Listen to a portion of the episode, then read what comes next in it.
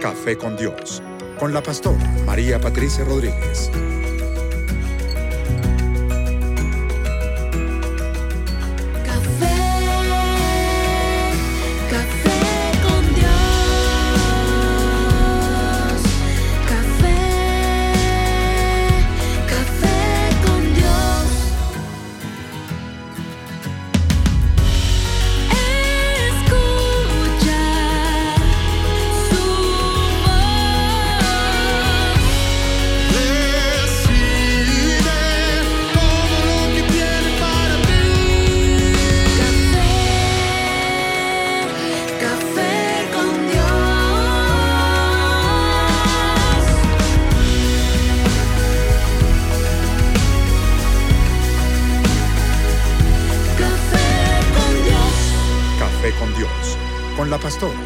Patricia Rodríguez. Hola, muy buenos días. Qué rico el privilegio de nuevo de poder estar juntos eh, disfrutando este delicioso café con Dios. Bueno, y porque hoy esta mañana estoy rodeada de médicos y es porque tengo un tema muy especial, muy al orden del día que me preocupa y que también me aflige bastante eh, porque pues es un flagelo que está tocando a nuestra sociedad. Vamos a estar tratando esta mañana acerca de la anorexia y la bulimia. Pero no voy a empezar sin hacer la invitación al más especial de nuestros invitados, al Señor en medio de nosotros aquí en la mesa de trabajo. Padre, gracias te damos por esta mañana preciosa. Espíritu de Dios, nosotros te clamamos que tomes nuestras vidas como ofrenda delante de tu altar esta mañana, Señor Jesús. Glorifícate con nosotros, Señor, en medio de nosotros. Y yo te ruego que este programa sea tocando allí a la problemática social que estamos enfrentando a través de este tema que es la anorexia, una enfermedad que ha tocado a la juventud y no solamente se ha quedado en la juventud y en las niñas, sino que hoy está a la orden del día entre los hombres, entre las mujeres, en los adolescentes, en las mujeres adultas, eh, ha tocado a toda nuestra sociedad, incluyendo a nuestros niños. Te pido, Señor, que tú nos des claridad, que tú nos ayudes, que nos acompañes, Señor, para poder tocar este tema tan delicado y tan importante para nuestras ovejitas, para tu pueblo amado. Señor, glorifícate, Espíritu Santo, bienvenido, gracias por lo que harás esta mañana, en el nombre de Cristo Jesús, amén y amén. Vamos a dar comienzo hacia nuestro programa. Quiero empezar con este texto que está allí en el libro de Proverbios y capítulo 31 dice en el verso 30, engañosa es la gracia y vana la hermosura. La mujer que teme a Jehová, esta será alabada. ¿Por qué quiero comenzar con este texto? Porque yo quiero que nos situemos en lo que Dios está diciendo acerca de los parámetros en los que Él quiere que el hombre viva. Y es que estamos viviendo en una sociedad consumista. Este es el espíritu de este mundo y es el opresor más cruel de este siglo. Se llama inconformismo. Y yo pienso que es bastante difícil vivir en este tiempo con esa autoaceptación definir ya que hoy por hoy no se mide a las personas por sus valores y capacidades y dones, sino por su apariencia. Es, es, algo verdaderamente difícil. Ya hoy no cuenta si eres una persona culta, si eres una persona inteligente, si eres una persona capaz, si eres una persona hermosa, porque es que la hermosura no es la de afuera, no es la externa. La hermosura está en el interior eh, en su gran mayoría. Yo no sé si han visto una mujer hermosa, bella, preciosa, 90, 60, 90.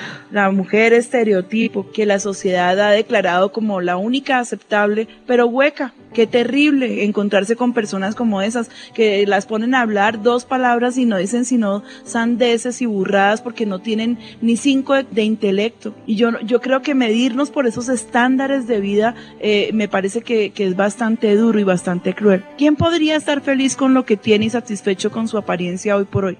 Yo te llamo esta mañana a que te preguntes a todos mis oyentes, a todas mis ovejitas, a todos los que están conectados, las ovejitas online, eh, a través de todos los medios. Quiero que hagas un examen de conciencia en este mismo momento y que mires a tu apariencia, que te mires en, en ese espejo con el cual te criticas todos los días y con esas gafas que nos ha puesto la sociedad, que es de la mujer o del hombre de apariencia hermosa regularmente están usando modelos extranjeras, sobre todo las europeas, y a través de esas mujeres nos quieren medir. Y me parece que es una campaña injusta que es una campaña diabólica, que el único objetivo que trae es destrucción. Satanás, como dice la palabra, vino para matar, para robar y para destruir. Pero con este programa esta mañana yo quiero que queden claro que Jesucristo vino para darnos libertad. Y a eso es que me senté esta mañana aquí en esta mesa de trabajo, para que podamos ser libres de ese espíritu inmundo que se llama falta de aceptación se cae en la anorexia, se cae en la bulimia, se cae en la depresión, se cae en una cantidad de conductas autodestructivas porque no, no somos capaces de aceptarnos. Pero quiero recordarte esta mañana empezando mi programa, que a imagen de Dios fuimos creados. Dios nos creó a su imagen y semejanza. Cuando tú te miras en el espejo y comienzas a cuestionarte porque tienes una figura rellenita, porque no eres esa mujer 90, 60, 90, porque no eres el estereotipo de la mujer que vende es la ropa en ganchos, porque esas ya no son mujeres, sino son ganchos con pies que caminan para exhibir la ropa y te sientes inconforme porque de pronto tienes hasta el dinero para vestirte, pero no el cuerpo que tú anhelas, estás ofendiendo a la creación de Dios. Estás levantándote contra el Señor y estás diciéndole, Señor, tú te equivocaste. Todo lo hiciste perfecto menos a mí. Es que soy fea, tengo lunarcitos en la cara, no tengo el peso adecuado, el indicado, pero yo quiero esta mañana quebrantar ese espíritu.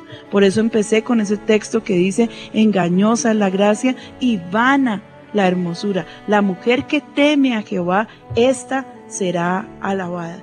Yo tengo eh, en mi memoria un retrato hermoso, el que amo con todo mi corazón, y es la figura de mi madre.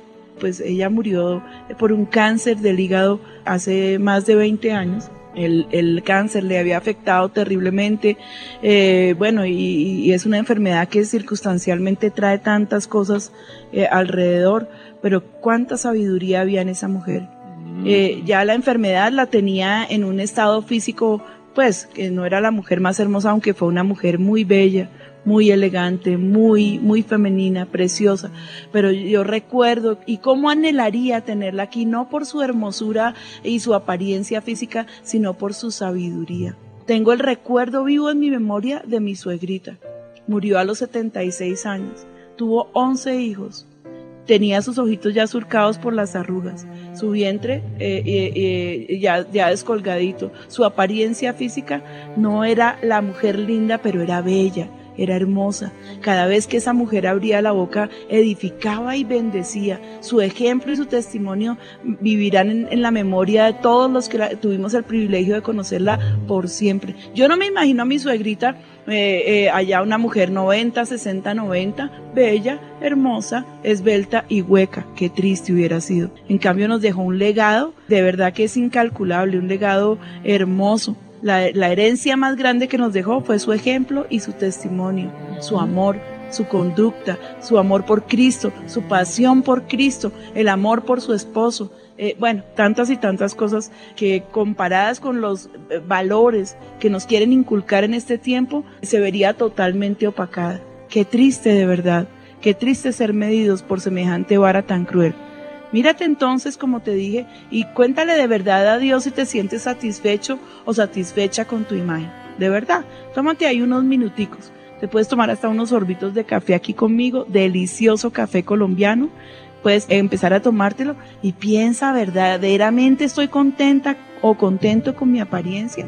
Me acepto a mí mismo tal y como soy puedo darle gloria a Dios y levantarme y decir gracias Señor por tu creación, claro, no cayendo en el envanecimiento y en la soberbia y en la altivez y en la terquedad, pero Dios nos hizo, Dios nos creó, en diversidad nos creó. No nos pueden comparar con las mujeres, eh, con las modelos, con las americanas, con las europeas, ni siquiera con las de nuestra cultura, porque pues son mujeres que viven para eso, nacieron y viven para eso y en eso se morirán, pobrecitas a mí me da hasta pesar porque pues tienen que vivir ceñidas a unos patrones de vida impresionantes, pero como mi eh, rector de vida la palabra, dice que van a la hermosura. Esa se acaba, mis hermanos. No hay quirófano que aguante. Hasta los 70 años vas a estar metida en el quirófano. Olvídate, olvídate.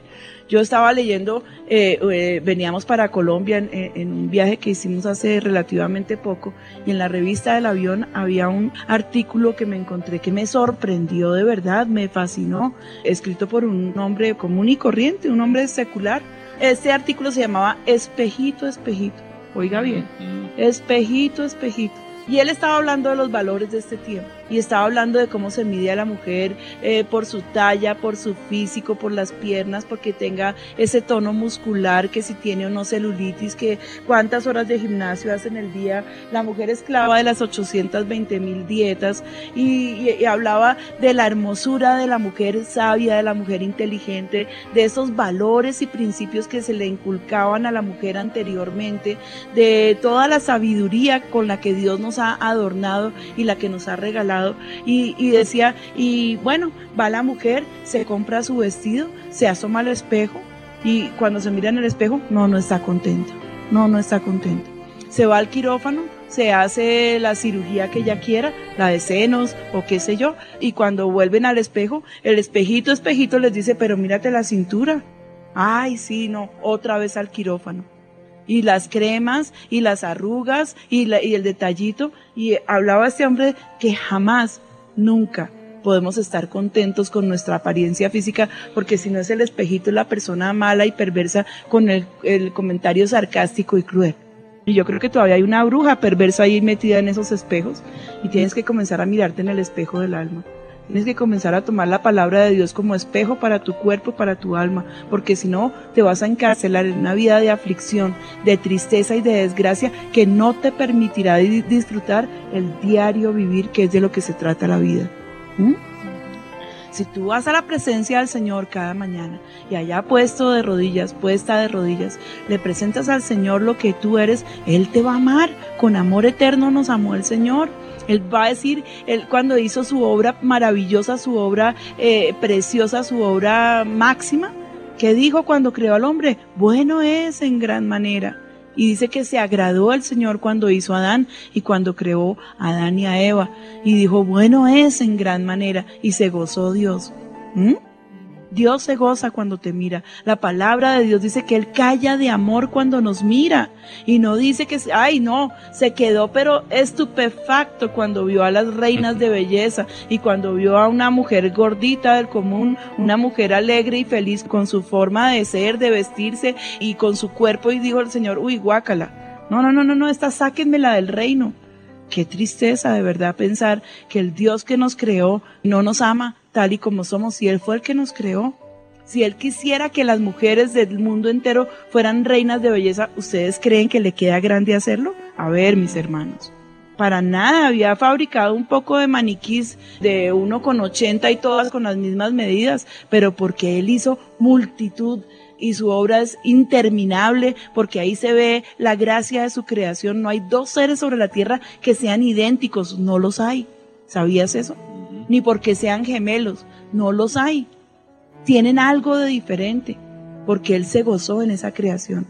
Imagínate Dios creando a cada ser humano porque somos creación suya y terminada su obra la pinta, le da aliento, le sopla espíritu y vida y se goza porque Él todavía continúa gozándose en gran manera cada vez que llega un niño a este mundo. Entonces no, no, no destrocemos la obra maravillosa que Dios creó metiéndonos en esos estereotipos que ha creado una sociedad cruel y consumista. Es muy cierto, mamita, eso que tú estás diciendo realmente, yo pienso que es que no solamente toca a las personas de afuera, sino que nos toca a nosotros también, porque eh, a veces uno se hace tan duro, ¿no? Uno también se da tan duro en la autoimagen y como uno ve, ¿ustedes qué piensan? todos a través de las redes, Linita, dicen, estoy batallando con mi peso, está eh, tremenda la palabra pastora, pero confiesan también que en algún punto de su vida lo han batallado. Yo también lo he vivido, he batallado mucho y durante mucho tiempo y cuando tiene uno los niños y, y cambia uno su forma como se ve, es, es, es duro, pero yo creo que esto nos va a servir a todos nosotros lo que están hablando. Mona, ¿tú qué piensas? Sí, lamentablemente es un problema de aceptación de la imagen, de aceptación de quién soy yo frente a la sociedad, porque tengo unos estereotipos que tengo que suplir y ya no me considero a mí misma, sino tengo que encajar dentro de un grupo. Ese es el principal problema que tenemos con todos estos trastornos de, la, de alimenticios. Se estima que actualmente el 15% de la población mundial sufre de algún trastorno de alimentación. Entonces esto es un, un problema ya de salud pública muy importante, pero lamentablemente en el día a día eh, nos, nos dan imágenes cada vez más fuertes de la necesidad de encajar dentro de esos parámetros y eso forza a más jovencitas desde más temprana edad a meterse como en, ese, en, ese en esa pequeña fila, en esa estrecha fila para eh, poder ser aceptadas y el día de mañana poder ser consideradas como mujeres aptas para tener un hogar, mujeres aptas para ser públicamente aceptadas en el sentido social y con eso lleva a otras otra cantidad de problemas emocionales. Y realmente si uno lo mira este grupo de enfermedades está incluido dentro de lo que se llama en el ambiente médico el DSM-4 que es el sistema de estadísticas de medida de las enfermedades mentales, porque realmente es un trastorno mental. No aceptarse como uno es, no aceptar la imagen que uno tiene, que uno puede proyectar hacia las otras personas, constituye un problema mental. Tremendo, ¿no? Y mira que esto ha sido en el transcurso de la historia. Esto no es de hoy, esto no es de hace 10 años, esto viene desde hace muchísimo tiempo. Yo quiero que nos vayamos a la historia en este programa que tenemos una investigación. En la historia. Pues Pastora Lina, en la historia es impresionante cómo va avanzando el término de la anorexia y la bulimia. Estábamos investigando y más o menos alrededor del siglo XIV se le empezó a denominar como la época de la anorexia. Y vino, estábamos investigando porque apareció una señora que se llamaba Catalina de Siena. Esta señora decía que se autoflagelaba y ella solamente comía eh, hierbas y murió de hecho de desnutrición. El caso de ella fue el boom durante este siglo por la autoflagelación y por eso se empezó a considerar esta época como la época de la anorexia. Luego, en, en, el año 1689 se habla de la consunción nerviosa, porque realmente la anorexia hoy en día se le dice la anorexia nerviosa y bulimia nerviosa. Pero con el transcurso del tiempo fue que empezó a cambiar este concepto. La consunción, nerviosa fue dada por Richard Morton, fue quien introdujo este término en 1689 y ya la anorexia histérica se empezó a determinar en el siglo XVIII, siglo XIX más o menos, y fue en el siglo XIX donde ya se le dio el término como tal por Gull, que describen por primera vez la anorexia nerviosa. Con respecto a la bulimia, fue Russell el primero que en 1979 la definió de la siguiente forma. Les voy a leer, más por comer y purgar que por querer ayunar. Era como describía la bulimia. Se habló primero que era una hiperfagia, que era comer más por gula. Comer, comer, comer hasta sentirse totalmente satisfecho y luego a través del vómito tratar de sacar todo lo que se había comido. Luego se habló de la bulimarexia y por fin se le dio el término de la bulimia nerviosa. Pero miren que me gustó algo porque bulimia viene del griego bus y limus, que significa buey y hambre. Y literalmente significa comer como un buey, eso significa bulimia. Mm. O también se ha traducido como ser capaz de comerse un buey. Y esto ha sido lo que definió la bulimia a través de la historia. Yo creo que la parte más importante del programa ha sido poder desenmascarar a ese espíritu mentiroso que se ha disfrazado de, estar a la moda, ¿sí? Pero que se llama definitivamente autodestrucción.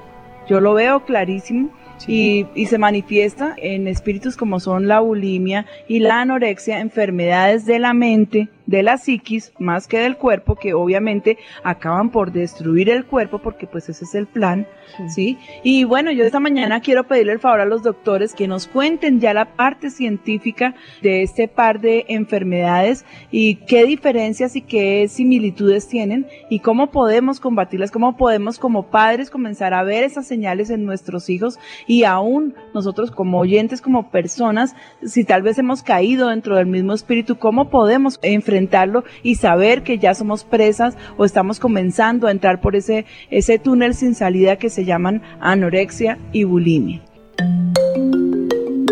la medicina. Muchas gracias, pastora. Sí, señora. Básicamente podríamos dividir estos trastornos en dos tipos grandes, que serían los restrictivos, en los que la persona se limita al consumo de alimentos, y ahí entraríamos a hablar solo de la anorexia. Pero nos vamos al otro extremo, que es el tipo eh, compulsivo, perdón, o purgatorio. En ese ya tenemos dos enfermedades, la bulimia y el binge. Y la bulimia, que es lo que estaban ahorita eh, mencionando, pues básicamente es eso, los atrancones que se dan las personas y comen y comen y comen y comen y no tienen un límite. Ese es el gran problema. La persona pierde la noción del control de lo que realmente puede ingerir y sigue desbordadamente los que se van por el extremo de la, de la bulimia, entonces después se inducen de alguna manera la, eh, para, poder eh, eliminar lo que comieron en exceso. Entonces ya sea por el vómito o sea por la utilización de laxantes para eliminar por vía del colon todo lo que estaban consumiendo. Ahora tenemos una nueva enfermedad, dijéramos nueva porque más o menos desde el año 94 se viene hablando de ella, que es el binge. Binge quiere decir atrancón, quiere decir simplemente eso. Estas son personas personas que por el contrario son gordas. La mayoría de esas personas están en estados de obesidad. Pero ellos pierden el control, la noción de eso y de, su, la, noción de la cantidad que están consumiendo. Entonces lo que hacen es que cuando están en el público, ante su familia o en sus lugares de trabajo donde se desempeñen, no consumen absolutamente nada.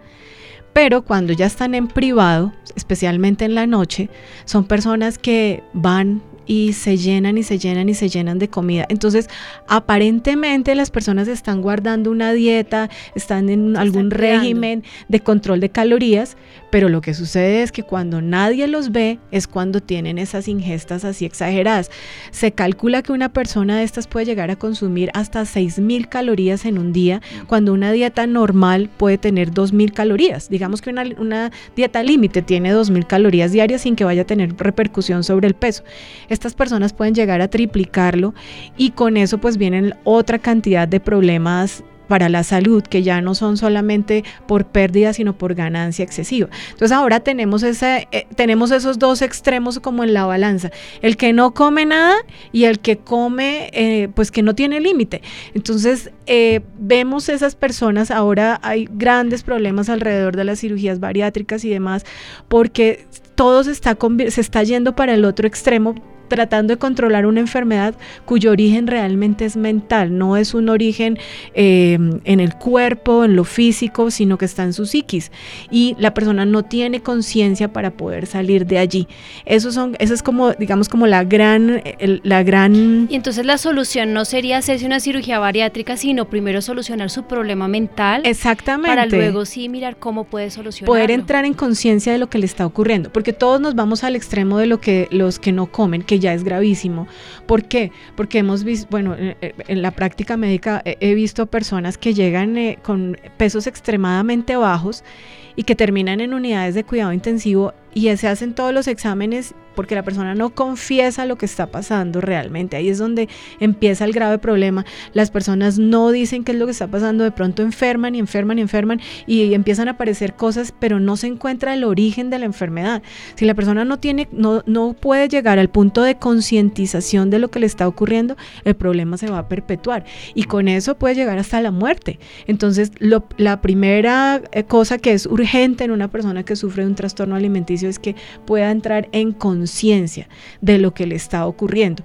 Y estas personas llegan hasta allá, entonces empezamos a ver problemas digestivos, problemas aún en la boca porque tienen ulceraciones, porque tienen daños en el esmalte dental alteraciones de la conciencia, caída normal del pelo, pues el peso no siempre es la referencia, porque eso es importante. A veces no, a veces uno puede ver una persona que físicamente se ve normal, pero ya tiene un trastorno alimenticio, como no, no hablando del el extremo del binge, sino una persona que en realidad todavía está presentando un aspecto normal, o sea que la podríamos ver y pues la vemos normal y está enferma, no sabemos por qué está enferma, de repente se manda a hacer unos exámenes para un control de sangre y encontraron que había una normalidad, probablemente una anemia, y anemias que, rara vez uno puede encontrar en una persona que se ve sana.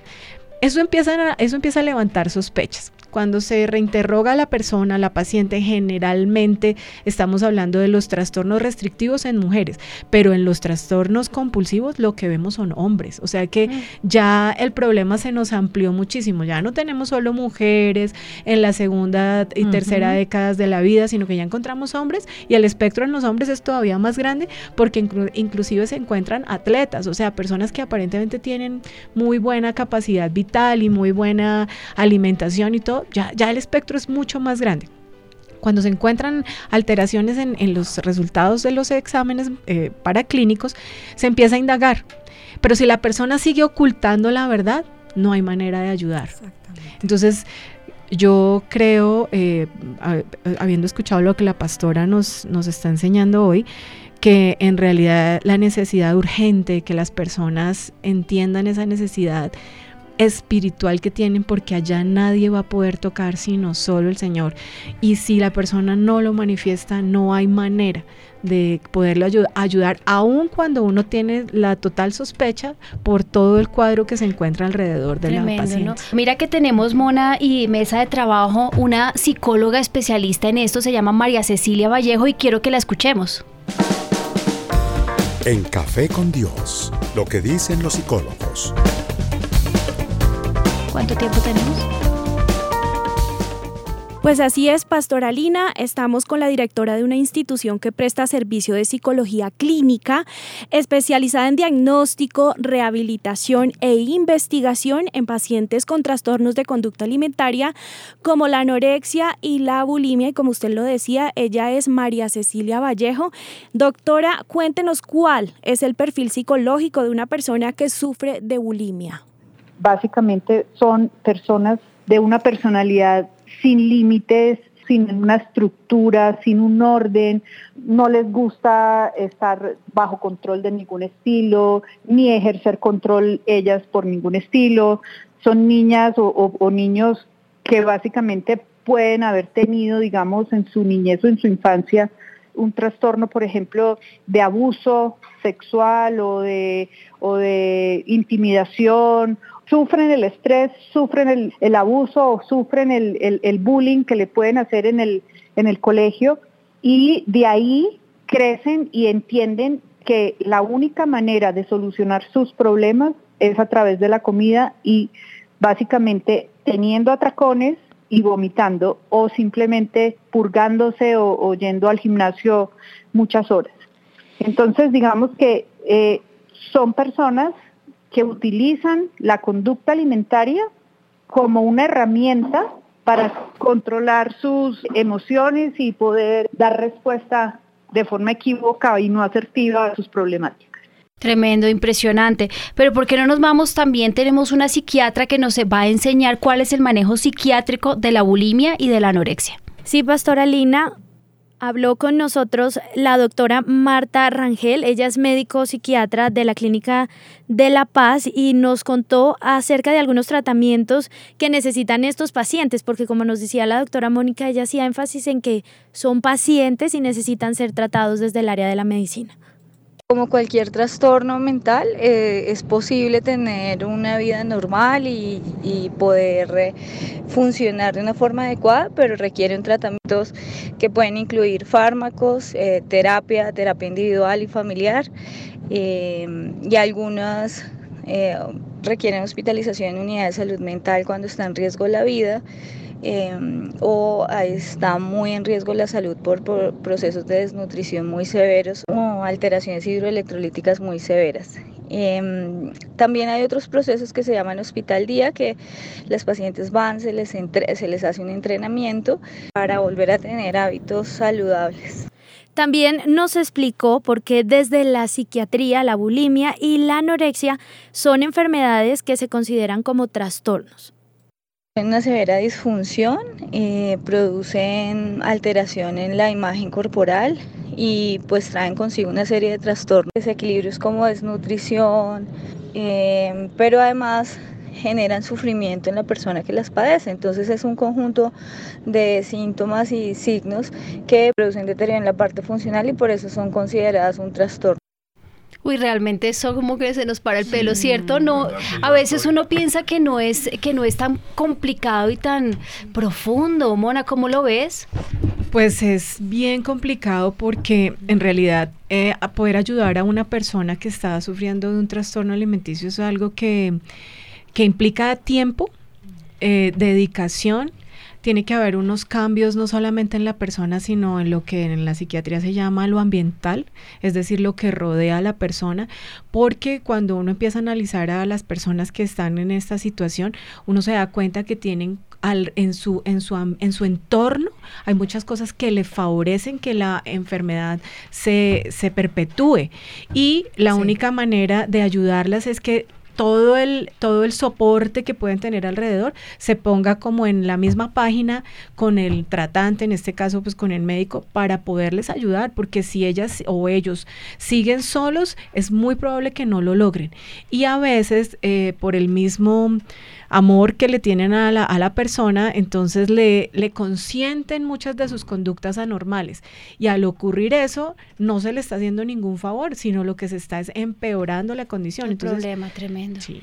Estaba, estaba pensando yo, doctora, que tiene que ver mucho la complacencia, el apoyo o el cuidado que tienen los padres hacia los hijos. Qué susto, qué responsabilidad. sí, pero yo creo que muy grande. Hay un problema muy grande y es que estamos haciendo conscientes a los niños de su autoimagen y de su de su peso, especialmente. Entonces uno ve ya niños de 9 y 10 años preocupados por la talla de la ropa que están utilizando o revisando cuántas calorías tiene lo que van a consumir. Y eso es un daño que nosotros como papás no le podemos hacer a los niños. Hay niños que son que van a ser grandes porque son grandes desde chiquiticos. Y hablo desde lo personal. Y hay niños que siempre van a ser delgados porque son delgados toda la vida. Entonces uno tiene que ayudarles a, obviamente, orientarlos, pero uno no puede pretender meter a los hijos en un esquema porque los demás son. Exactamente. O cometer errores, porque mira, yo estaba viendo con, uno de mis niños que estaba subiendo de peso y yo eh, tenía tanto susto de, hacerle daño y de decirle las cosas que no eran. Y él me dijo, mami, ¿por qué tú no me llevas donde una nutricionista? Entonces yo dije, me parece fabuloso y muy inteligente. Fuimos donde la nutricionista y le dijo, yo te veo muy bien está súper bien, vamos a cuidar esto y esto en la alimentación, pero una mujer muy, em, no sé, muy especial que le llegó al corazón a mi hijo y le decía, estás súper, lo que vamos a hacer es que no comas paquetes que no te hacen bien, no comas esto que no es sano para tu salud, cuida tu organismo y por el otro lado yo también, mi amor, empecé a, reforzar un poco su autoestima, ¿no? Para que él viera que realmente él está súper bien, pero mira cuántos casos vemos de esto, miren que nuestra pastora nos tiene un testimonio que yo quiero que escuchemos de una niña que dice saliendo del infierno. Tengo en mis manos un reportaje que se hizo, sacaron un documento acerca de una niña que murió por la anorexia y sacaron un libro que se llama Saliendo del infierno. Qué tristeza, Dios mío, una muchachita hermosa, preciosa, con 22 añitos, medía 1,67 y pesaba 37 kilos. No, terrible. ¿Mm? Encarnizada contra, contra este espíritu, ella era consciente de que estaba enferma, quiso combatirlo de muchas maneras. Solamente les voy a leer aquí un pedacito que me encontré del diario que ella dejó. Dijo, llevo dos meses hospitalizada en la condición que para mí era la más patética a la que se podía llegar con una sonda para poder alimentarme y subir de peso de manera rápida y segura. Qué ironía. Después de haber visto muchas imágenes por internet de personas con una sonda en su nariz y haber pensado que eran obstinadas, tercas y caprichosas, pero llegar hasta este punto estoy en la misma situación. No me quiero seguir sintiendo culpable porque yo no me busqué la enfermedad, yo no busqué esto y simplemente menosprecié el poder del monstruo que tenía delante de mí. Y cuando me di cuenta era imposible hacerle frente. De verdad que esas palabras me impactaron profundamente. Cuando ella dice menosprecié el monstruo que tenía delante de mí, lo veía como esa amenaza. Imagínate el terror de sentir que se está muriendo y que por más que quiera está presa de ese espíritu inmundo. Dice, no me di cuenta y cuando quise hacerle frente ya era demasiado tarde. Luego más adelante dice, inicié una dieta que al principio parecía manejable y sobre todo bajo control. Empecé a restringir mucho mi alimentación, ayudada por los cambios de horarios de comidas que implicaba pasar todo el día en la universidad. Al principio me dolía la cabeza y me costaba mucho estar eh, el día entero sin comer, pero en poco tiempo me acostumbré a pasar horas sin alimentarme. Mi dieta era dura, tres días seguidos sin comer y comer un día, tres días nuevamente sin comida y ya cuando el, el cuerpo no me daba, me volvía a comer algo. Pobrecita, qué terrible situación en la que cayó esta muchachita. Y, y ustedes ven su foto y se ve, se, se, ve linda, se ve una niña preciosa, pero cayó en un estado tan lamentable, tan, tan grave, tan espantoso, que un día decidió abandonar el tratamiento. Ella escribe algo acerca de esto y su mamá llama un día a la casa, era una excelente estudiante, lo que estábamos hablando hace un momento, Mónica, una niña que se exigía a sí misma impresionantemente, una perfeccionista eh, eh, que demandaba de ella todo lo que tenía y lo que no podía también. Y su mamá llama cualquier día, no le contestan el teléfono, le pide a una vecina que se asome y la vecina cuando entra a, logra entrar a la casa, la niña estaba muerta en el baño. Ya perdió su batalla, dice, poco a poco mi cuerpo comenzó a adelgazar y mis facciones a cambiar. Luego de haber sido una gordita feliz, escucha esto, era una joven flaca y esbelta, pero después me convertí en una persona destruida e infeliz. ¿Cómo pasó eso? Es difícil anotarlo porque la dieta que manejaba en un principio y que tenía bajo control se me convirtió en una obsesión. Todo mi dinero lo invertía en laxantes y llegué a gastar 50 mil pesos diarios en ellos.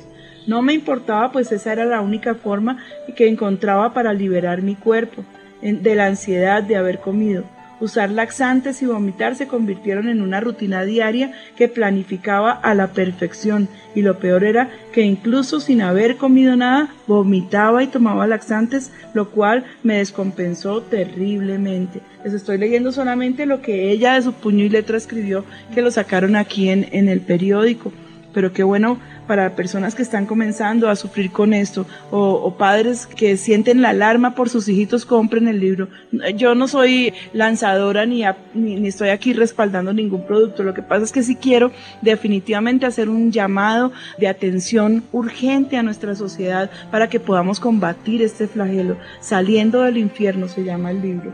Dice, voy a leerles aquí otro pedazo, dice, era lo mismo día tras día, comer, vomitar y tomar laxantes llegué a tomarme hasta 80 pastillas en el día. Mm. Además de comencé a tener otros comportamientos destructivos como dañar la comida, poniéndole por ejemplo jabón o sal para que a pesar de haber de para para que para que a pesar del hambre que sentía no la pudiera comer.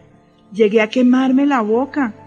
Oigan esto, por favor, provocándome ampollas para que no pudiera comer sin sentir dolor y para recordar que estaba dándome un lujo que no me era permitido.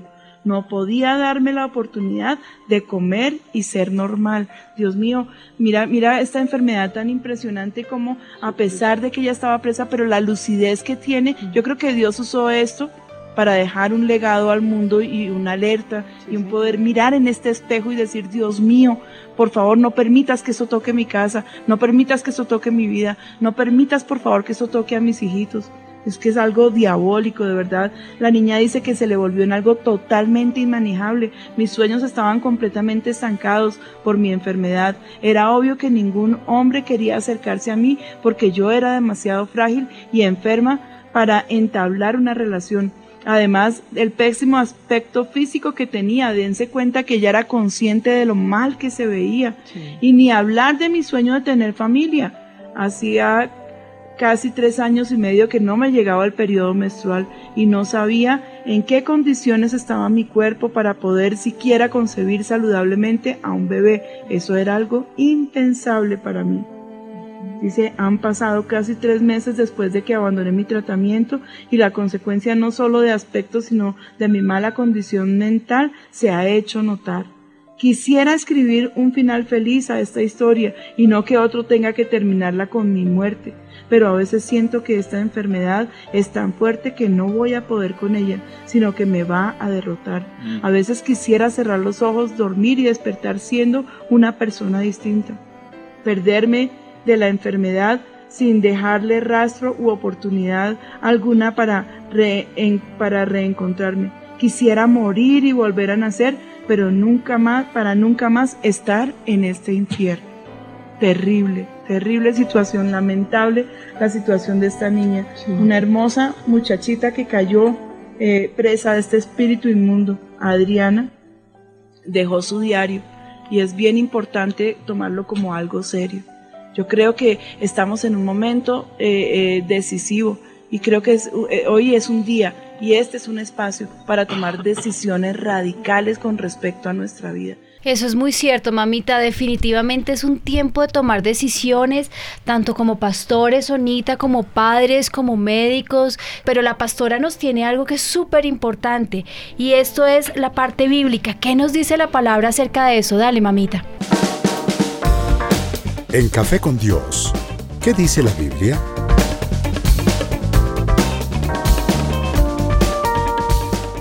Yo me encontraba aquí que la palabra de Dios está diciendo porque quiero que a esto le sumemos lo que la Biblia dice. O ignoráis que vuestro cuerpo es templo del Espíritu Santo, el cual está en vosotros, el cual tenéis de Dios y que no sois vuestros. No tenemos derecho a atentar contra nuestro cuerpo. A una persona que está enferma de anorexia, pues yo creo que eh, eh, difícilmente le puede llegar la palabra de Dios como una exhortación. Creo que es una necesidad urgente a los papitos que están escuchándome o la persona que está presa de esta enfermedad. Quiero hacerle un llamado, una alerta total y yo pienso que la forma como podemos combatir este espíritu es con oración si el niño ya cayó en eso, tienes definitivamente que ministrarlo. Yo creo que una forma, como una vacuna contra esta, esta enfermedad es el amor es poder comprender la situación del niño. Yo creo que hablando inteligentemente con un niño, ellos tienen la capacidad de entendernos tienen la capacidad de entenderlos, entonces comienza a crear disciplinas alimenticias sanas sobre la vida de tu hijo. Y yo pienso que es estar desmarcando y reprobando por todo y queriendo nosotros mismos haciéndolos hacerlos perfeccionistas es lo que demanda porque pues este siglo tiene que ser de los perfectos, de los semidioses no, dejemos que los niños sean niños, que tengan su desarrollo normal, no estemos encima de ellos como buitres todo el tiempo mirándoles a los defectos, sino que haya aceptación en el hogar por sus vidas, que haya aceptación, que lo que hacen bueno se les alabe como, uy, wow, lo máximo y lo malo pues se les discipline, pero no como el terror y el alarido y la cosa perversa y mala, no, yo creo que esto se genera y, y pienso que, mira, mira que no es casual que si esta oleada se levantó desde los 80, es una generación entera. Es una generación que, que, comenzó a sufrir la desbandada de los padres de la casa, la mujer a salir a conquistar el mundo por el feminismo. Esta fue una generación que cayó en manos de, la televisión, que ahora es, su papá y su mamá son la televisión. Y esos estándares que los, nuestros niños han tomado son los que han aprendido del mundo. Pero nosotros somos hijos de Dios, nacidos de nuevo y llenos del Espíritu Santo. Y nosotros tenemos que hacer la diferencia. Tenemos que tener aceptación por nosotros mismos porque eso genera que nuestros hijos vean ese patrón y comiencen a imitarlo. La educación es como, como también esa parte, es la imitación de lo que yo aprendí en mi casa y sucesivamente, porque mis hijos aprendieron lo que vieron de mí y yo lo aprendí de mis padres y ellos de sus abuelos y generación a generación se está transmitiendo esa educación. De manera que también hago un fuerte llamado a los padres de familia a cambiar esos estándares y a comenzar a darles a nuestros hijos eh, herramientas sabias y preciosas, una autoaceptación, no importa lo que tú seas externamente, y que hagamos una generación que marque la diferencia, que hagamos de la iglesia y, que hagamos de este tiempo una generación que marque la diferencia. Nosotros no somos como la gente común, como la gente del mundo, nosotros somos hijos de Dios. Alguien que me esté escuchando que sea malintencionado dirá, ¿y estos que son extraterrestres? No, no somos extraterrestres, somos hijos de Dios. Y nuestra ciudadanía no está aquí en esta tierra, sino allá en el cielo.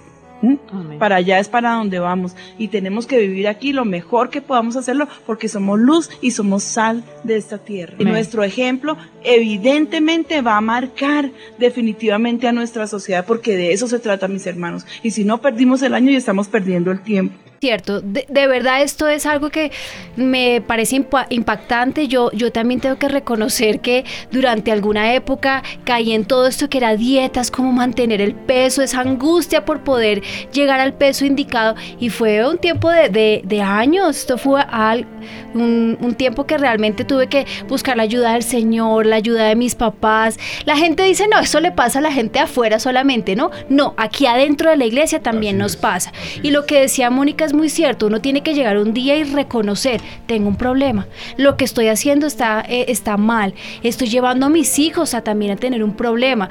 Y cuando uno cae en cuenta, gracias al Señor que lo tenemos a Él, gracias a Dios que tenemos a nuestros papás que están pendientes y hacer un paro, un alto en el camino, mirar cómo nos pueden ministrar, salir adelante. Mira que tengo una conocida su esposo es de las personas que rentan locales comerciales y también buscan propiedades para rentar.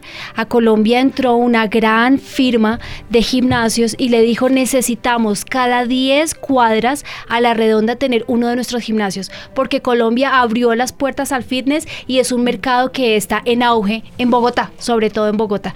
¿Cómo te parece? Están buscando como locos en todos los barrios de Bogotá cada 10 cuadras un local gigantesco porque no están buscando un local pequeñito, porque no hacemos nosotros lo mismo, porque no en Colombia se abren iglesias en cada 10 cuadras, ¿no?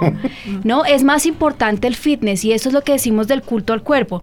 Les ponemos entonces sobre la mesa audiencia todas las ramificaciones, la parte espiritual, la parte bíblica, la parte de consejería, Mona, la parte médica, les ponemos la parte psiquiátrica y psicológica. Y la parte económica, el negocio. Y todo, la parte cultural, o sea, les pusimos todo sobre la mesa. Vámonos a un cambio radical. La pastora nos tiene un cambio radical. Escuchémosla. Estamos en un momento decisivo y creo que eh, hoy es un día y este es un espacio para tomar decisiones radicales con respecto a nuestra vida. Quiero recordarte que jamás, nunca, nunca serás aceptado por todos los hombres. El libro de Gálatas, en la carta a los Gálatas en el capítulo 1 y en el verso 10 dice, pues ¿Busco ahora el favor de los hombres o el de Dios? ¿O trato de agradar a los hombres? Pues si todavía agradar a los hombres, no sería entonces siervo de Cristo. Quiero que te quedes con este texto que acabo de leerte en la carta a los Gálatas capítulo 1, verso 10. Pues, ¿busco ahora el favor de los hombres o el de Dios? ¿O trato de agradar a los hombres? Pues si todavía agradar a los hombres, no sería siervo de Cristo. Ya, o sea, pudimos identificar científicamente a esta enfermedad y mi posición y mi cometido esta mañana es desenmascarar a Satanás.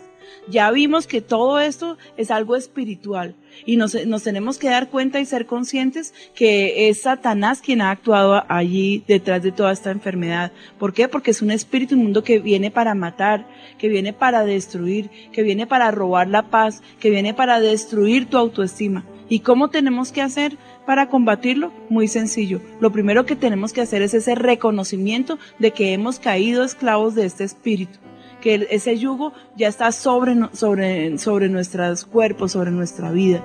Entonces, ¿qué tenemos que hacer? Pedirle perdón al Señor, porque nos dejamos esclavizar por ese espíritu. Tenemos que renunciar a ese espíritu inmundo renunciar, no aceptarlo, no permitirlo. Y lo próximo que tenemos que hacer es orar y pedir la llenura del Espíritu Santo para que podamos ser libres en esta mañana. Yo quiero insistir mucho en este tema porque yo veo que definitivamente está tocando a nuestra sociedad y es que no es un espíritu que se quedó a la puerta de la iglesia, sino que ha traspasado a todos los niveles, mis amados hermanos. Eso es cierto, no es solamente eh, afuera, podemos decir que socialmente les pasa a los que no son cristianos y tal vez a nosotros no nos ha tocado, yo creo que yo también he sido víctima. ¿Y qué está pasando en la iglesia ahorita? Porque es que tú tienes eh, todos los días casos, o mejor dicho, el, el pan de cada día de lo que está pasando en nuestra iglesia. Hablemoslo, cuéntanos qué pasa acá. En la iglesia. Bueno, eh, ¿qué está pasando no solo en nuestra iglesia, en la iglesia de, de Cristo, yo creo que en todas partes del mundo? Y es que eh, la raíz, volvemos a esto, es que la gente, ciertamente el Señor nos sacó de Egipto, pero en el trabajo del Señor de sacar a Egipto del corazón del cristiano es donde se presenta esto. Egipto es eso, Egipto es la vanidad, la vanagloria, el tener referentes distintos a Cristo. En el caso de los hombres, en el caso de las mujeres, el referente que dejó Cristo en la Biblia, que es la mujer virtuosa. Y quiero decirles que esta palabra es tan poderosa, pero tan poderosa. Nosotros hemos tratado casos, como les decimos, es integral el manejo en consejería y tenemos siempre un, un, instrumento de Dios tremendo, que es aquí la doctora Mónica. Siempre no hay un caso de anorexia que no estemos tratando eh, eh, como conciervas y con el equipo de consejeros. Eh, no solamente tratamos con la persona, la, la, persona que está bajo esto, sino involucramos la familia, porque es una responsabilidad de todos. Y queremos hablar de responsabilidad, que nosotras siempre hemos tratado eso, es porque la persona viene victimizada y resulta que olvida que tiene una responsabilidad. Por eso lo que dijo la pastora Patricia en este momento es también llevar al arrepentimiento a la persona, porque tiene que verse con Dios Dios en esto. Eso no es de Dios, es tiene una raíz pecaminosa. Y ustedes dicen, pero un niño, ¿cómo lo tratamos? Claro, aquí está la experta en niños, cómo llevar a los niños a Cristo. Uno tiene que llevar la persona a Cristo, a esa identidad y trabajar en desarraigar los valores mundanos, los valores de Egipto ayudar a las personas, eso hacemos en consejería, a desarraigar a Egipto de sus corazones. Ya Cristo los sacó de allí. Ahora es desarraigar esos principios de imagen, de, de, de, de dónde es que son los valores y las virtudes que el mundo ha vendido y sigue presionando por los medios. ¿Tú crees que ha crecido la estadística dentro de la iglesia de problemas de autoimagen? Sí, yo creo que sí, pero es porque también es la iglesia está creciendo y lo vemos en personas que están recién llegando al Señor. Entonces, incluso pueden llevar dos o tres años, pero cuando se encuentran con Cristo, que es el común de los denominadores de liberación de estos casos, es el encuentro con Cristo y lo decía una de las personas que escribió, dice, hasta Jesús la visitó en sueños. No importa cuán endemoniada esté la persona. Y sabes que también puede ser importante que lo escuchen nuestros oyentes, que nuestra población está en diferentes cambios de estadios de desarrollo. O sea, llegaron a la iglesia teniendo una niña de tres años y en este momento está en la adolescencia. Y no sabemos qué le está rodeando en su sociedad, en el colegio, en la casa, sus compañeras, y está cayendo dentro de esto y tal vez piensan, no, como están en la iglesia, no tengo este problema. Sí, puede tener el problema porque como no somos, estamos exentos de caer en estas eh, situaciones y en esta problemática social. Es verdad, entonces yo pienso que eh, este programa es un instrumento, un llamamiento divino a las familias, a los padres, a quien lo está sufriendo, para poner una alerta de educación al interior del hogar una alerta en, en llevar también sus hijos a Cristo. Lo que tú dices es cierto. Muchos padres entran, se convierten al Señor, pero como que se les olvida que sus hijos también se tienen que convertir al Señor. Entonces, mientras pasa eso, caen en manos de todo este tipo de cosas en el colegio. Y más cuando son tan influenciados por las redes y los medios de comunicación, ¿no? Exactamente. Porque no los podemos blindar al 100% de esto es lo que ustedes pueden ver, no hay televisión, no hay redes, no hay internet, no hay nada. No lo podemos hacer. No, toca Pero Sonita, si en este momento alguien que nos está escuchando dice, realmente lo que está pasando yo lo estoy viviendo en mi casa, ¿qué puede hacer? ¿Cómo se comunican contigo? Lo está, bueno, eh, todos los martes y miércoles tenemos este ministerio funcionando desde las 9 de la mañana en adelante. Los martes eh, hay una jornada eh, que se extiende hasta las 6 de la tarde, entra la última persona, pero seguimos ministrando hasta la noche y los miércoles hasta las 5 y 30 de la tarde. Igualmente, si usted dice no puedo, puede escribirnos a consejería arroba avivamiento.com y allí nos escribes, nos dejas tus datos y dices yo no puedo manejar ese horario y con gusto te vamos a agendar una cita de acuerdo a tu horario eh, eh, como lo Miren, o sea, todas las oportunidades las tienen todas. Este programa estuvo muy bueno, pues se nos acabó. Y la pastora tiene un cierre, mamita, porque tú no eh, cierras este programa como tú lo sabes hacer, que nosotros estamos felices de haber trabajado aquí. Gracias a todos ustedes por estar acá. Servir a nuestra pastora y servir al Señor es lo mejor que nos puede pasar. Mamita, listos. Yo te invito esta mañana hacer una profunda reflexión acerca de tu vida, porque Dios traerá toda obra a juicio juntamente con toda cosa encubierta, sea buena o sea mala. Un día vas a tener que darle cuentas a Dios. Un día te vas a despertar delante del tribunal de Cristo y vas a tener que decirle, Señor, comparezco delante de tu tribunal. Y Él te va a preguntar, ¿qué hiciste con todos tus dones? ¿Qué hiciste con los talentos? ¿Qué hiciste con la vida que Él te dio? ¿Qué hiciste con la posibilidad de hacer cosas para Él y para los demás? ¿En qué te ocupaste? ¿En qué te ocupas? Vanidad de vanidades, todo es vanidad.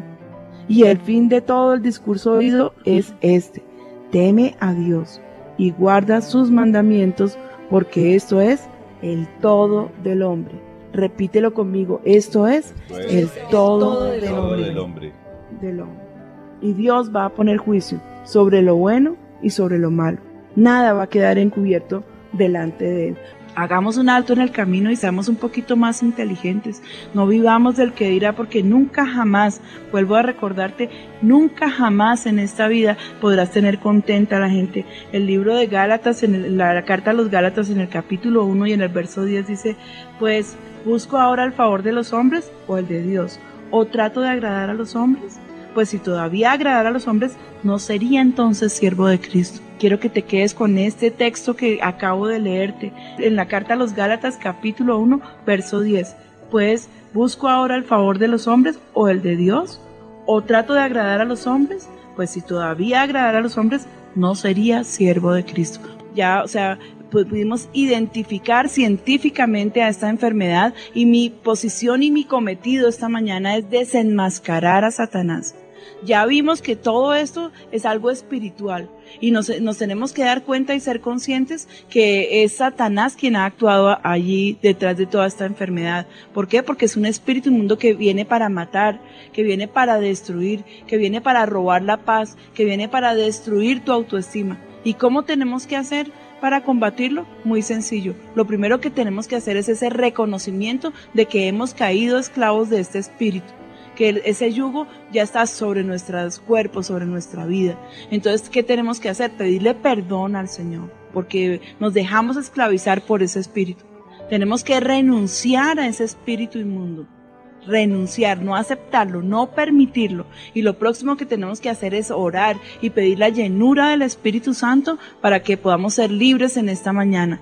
Padre, yo clamo en esta mañana para que este espíritu inmundo que está siendo desenmascarado, ahora podamos, Señor, combatirlo en el nombre de Cristo Jesús. Yo ato ese espíritu de inconformismo, ato ese espíritu de anorexia que vino para robar, para matar y para destruir todos esos estándares diabólicos que la sociedad nos está marcando. Yo también te pido, Señor, que tú actúes en esto, que se levanten campañas en contra de este flagelo que está afligiendo a la humanidad. Señor, te pedimos perdón porque no nos aceptamos. Te pedimos perdón porque nunca estamos satisfechos. Te pedimos perdón porque queremos es darle contentamiento a los hombres y no a ti que eres el dueño de nuestra vida. Tú eres nuestro regente, tú eres el Dios del cielo, tú nos diste la vida, tú nos creaste, Señor. Y si somos gordos, flacos, morenos, amarillos, verdes, no importa, Señor, ayúdanos a aceptarnos en esta mañana tal y como tú nos hiciste, como tú nos creaste, Padre mío. Yo reprendo ahora ese espíritu de confusión que ha traído eh, eh, eh, esta anorexia y esta falta de aceptación la reprendo de la vida de mis hermanos y de sus hogares. Te pido que toques a esta generación de, a nuestros hijitos, a nuestros nietos, a las generaciones que han nacido bajo, esta temporada que, que está marcando esos estándares de vida tan imposibles de alcanzar, que hagas una diferencia, Señor, marcada y que nos enseñes, Señor, a respetar nuestro cuerpo, pero amarnos tal y como tú nos creaste. En el nombre de Cristo Jesús, yo rechazo ese espíritu inmundo de baja estima eh, y también ese de autorrechazo en el nombre de Jesús. Ese espíritu de muerte se va fuera en el nombre de Cristo Jesús. Le ordeno que se vaya fuera de los hogares de mis hermanos en el nombre de Cristo Jesús. Padre, gracias por esta mañana. Gracias por la oportunidad que nos das de estar aquí enfrente a este medio que tú nos has regalado. Permite que este programa pueda correr con libertad, que sea una alarma para padres, que sea una alarma para hijos, que sea una alarma para cada uno que ha caído presa de esta conducta autodestructiva en el nombre de Cristo Jesús. Amén y amén. Amén. Les amo, mis amados oyentes, mis ovejitas preciosas. Por favor, estemos atentos al próximo Café con Dios. Estaremos complementando este tema junto con el de la bulimia. Y yo sí les digo, la única forma de salir de esa esclavitud es pidiéndole perdón al Señor y trayendo una nueva confesión sobre nuestra casa y sobre nuestras vidas. Recuerda que eres creación de Dios. Dios fue el que nos creó y no nosotros a nosotros mismos. Él nos ama tal y como somos. Amén. Un abrazo grande y hasta nuestro próximo Café con Dios. Gracias a la mesa de trabajo. Que el Señor me les bendiga grandemente. Café con Dios, con la pastora María Patricia Rodríguez.